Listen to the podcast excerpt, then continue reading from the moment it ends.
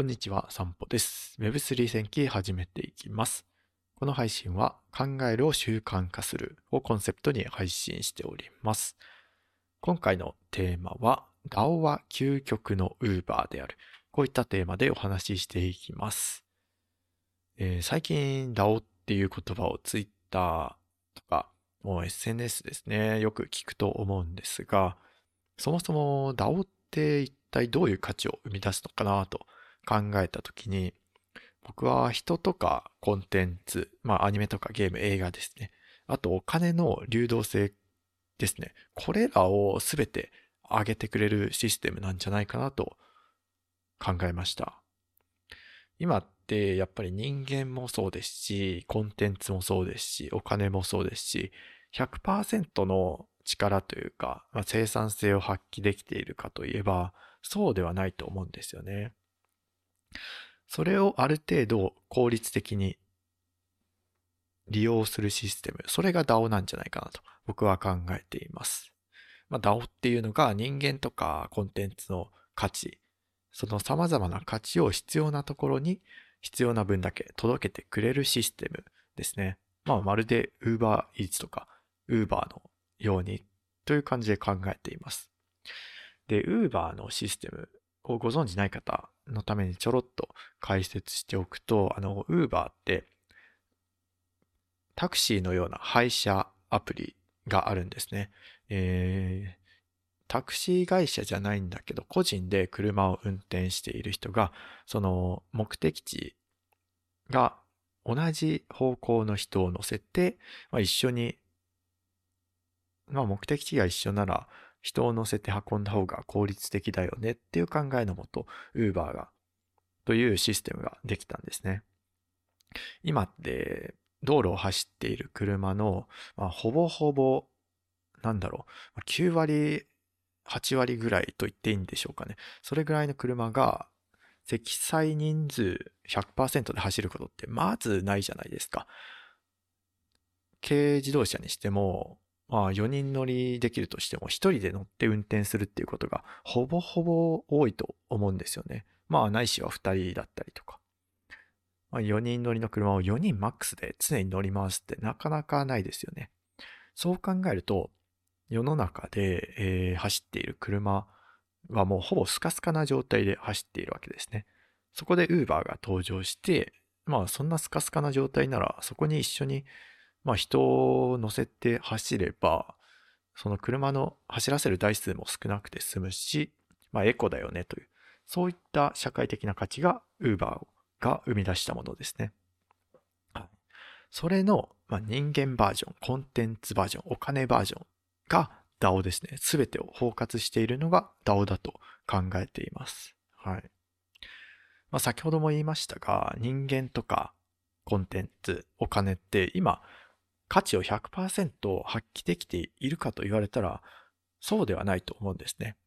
例えば人間だとしたら、会社でうまく働けない人とか、まあ、スキルはあるんだけど、会社でうまく働けない人。あとは、えー、産休に入って、女性の場合ですね。産休に入って、まあ、ある程度仕事から離れていたらなかなか戻れないとか、会社で働けない人いると思うんですね。そういった人たちをオンライン上で集めて、まあ、スキルを発揮してもらうっていうことも考えられます。あとは、対人か、対人コミュニケーションが苦手。でも、チャットとか、そのテキストでのコミュニケーションは別に苦ではないという、そういった人たちとか。あと、そもそも、働く機会さえ与えられない人たちも世界にはいるわけですよね。発展途上国とかでは。はい。そういった人たちが、もしかしたら、なんだろう、その人々と一緒に働くことですごいスキルを発揮するかもしれないし、めちゃくちゃ活躍する可能性も考えられるわけですね。そう。今の社会のシステムではうまく自分の価値を発揮できないんだけど、DAO っていうシステムの上ではもしかしたらすごい価値を発揮するかもしれない。そう。だからこそ、なんていうんですかね、Web3 の DAO っていうのは新しい社会としての期待感があると思います。はい。で、次、コンテンツですね。コンテンツの価値。今、アニメとかゲームとか映画、そういったコンテンツがあるとします。ただ、これらのコンテンツって、その制作した絵とか 3D モデルとかその映像ですよね。それって一回流して終わりとか、あとパッケージングでして販売する。そして終わりみたいなことが結構あるんですけど、そのそもそも描いた絵とか、その 3D モデルって再利用できないんですかと言われたら、おそらく再利用できると思うんですね。今は、その IP というか、なんでしょうね、知的財産権とか著作権に守られていて、まあ、一定の人しか、もう作った人しか、作った会社しか利用できない状態になっていたりしますけど、その DAO でそもそもコンテンツを作ったり、ゲームとかアニメですね。それを作ったとしたら、おそらく、その作る過程で、そのパッケージする過程で作った 3D モデルとか、その一枚絵とかアニメに使う絵とかですね。それって再利用可能なんじゃないかと。3D モデルだったら、またはメタバースで使えるように加工して販売するとかでもいいですし、1万円だったらそれを NFT 化して売るでもいいですし、そこからまた新しい物語を作る権利が、を売るとかでも全然いいと思うんですよね。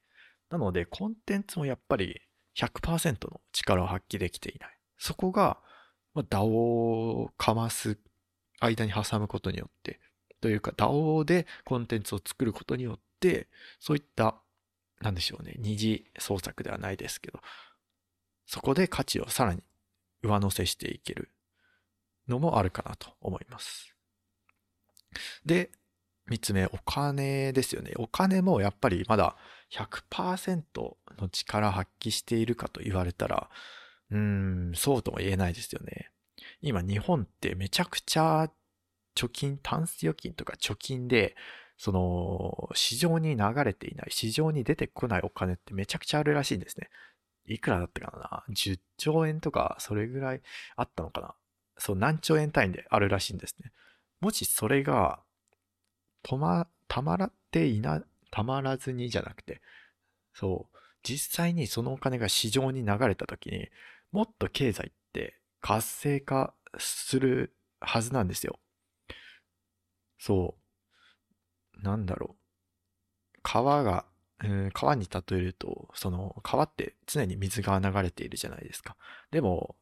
例えば池の場合って水が流れないと結構よどんでいくんですよね。そう。お金も全く同じで、お金、流れないお金っていうのはよどんでいって腐敗を生むわけですよ。ただお金って流れ続けると、その人々に、いろんな人に行き渡って、経済の循環的に経済を成長させる可能性って増えていくんですよね。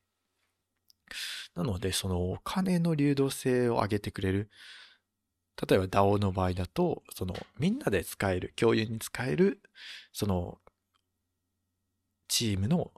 資金。それをうまく、なんだろう、必要なプロジェクトに割り当てていくと、お金って結構、ね、循環して経済を活性化させてくれると思うんですよね。うん、まだ実際に動いているプロジェクトとかあんまり見たことはないんですけど、うーん、なんだろう。イメージ的に言ってもお金の流動性はかなり上がると思うんですよね。今仮想通貨とかってやっぱり国を越えてもう瞬時に、瞬時にではないですけど、まあ数分後には、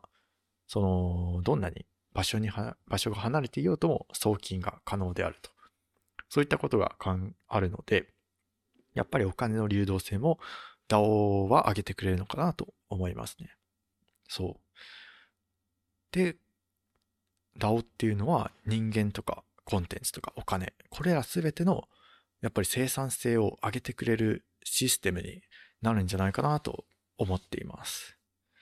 だからこそ今 DAO の、なんていうんですかね、定義、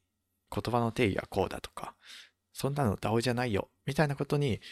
結構議論がされていると思うんですけど、そういった言葉の定義にあんまり惑わされなくてもいいのかなと思います。DAO っていうのは結局は手段ですから、その手段の先にどんな目的があるかが重要だと思うんですよね。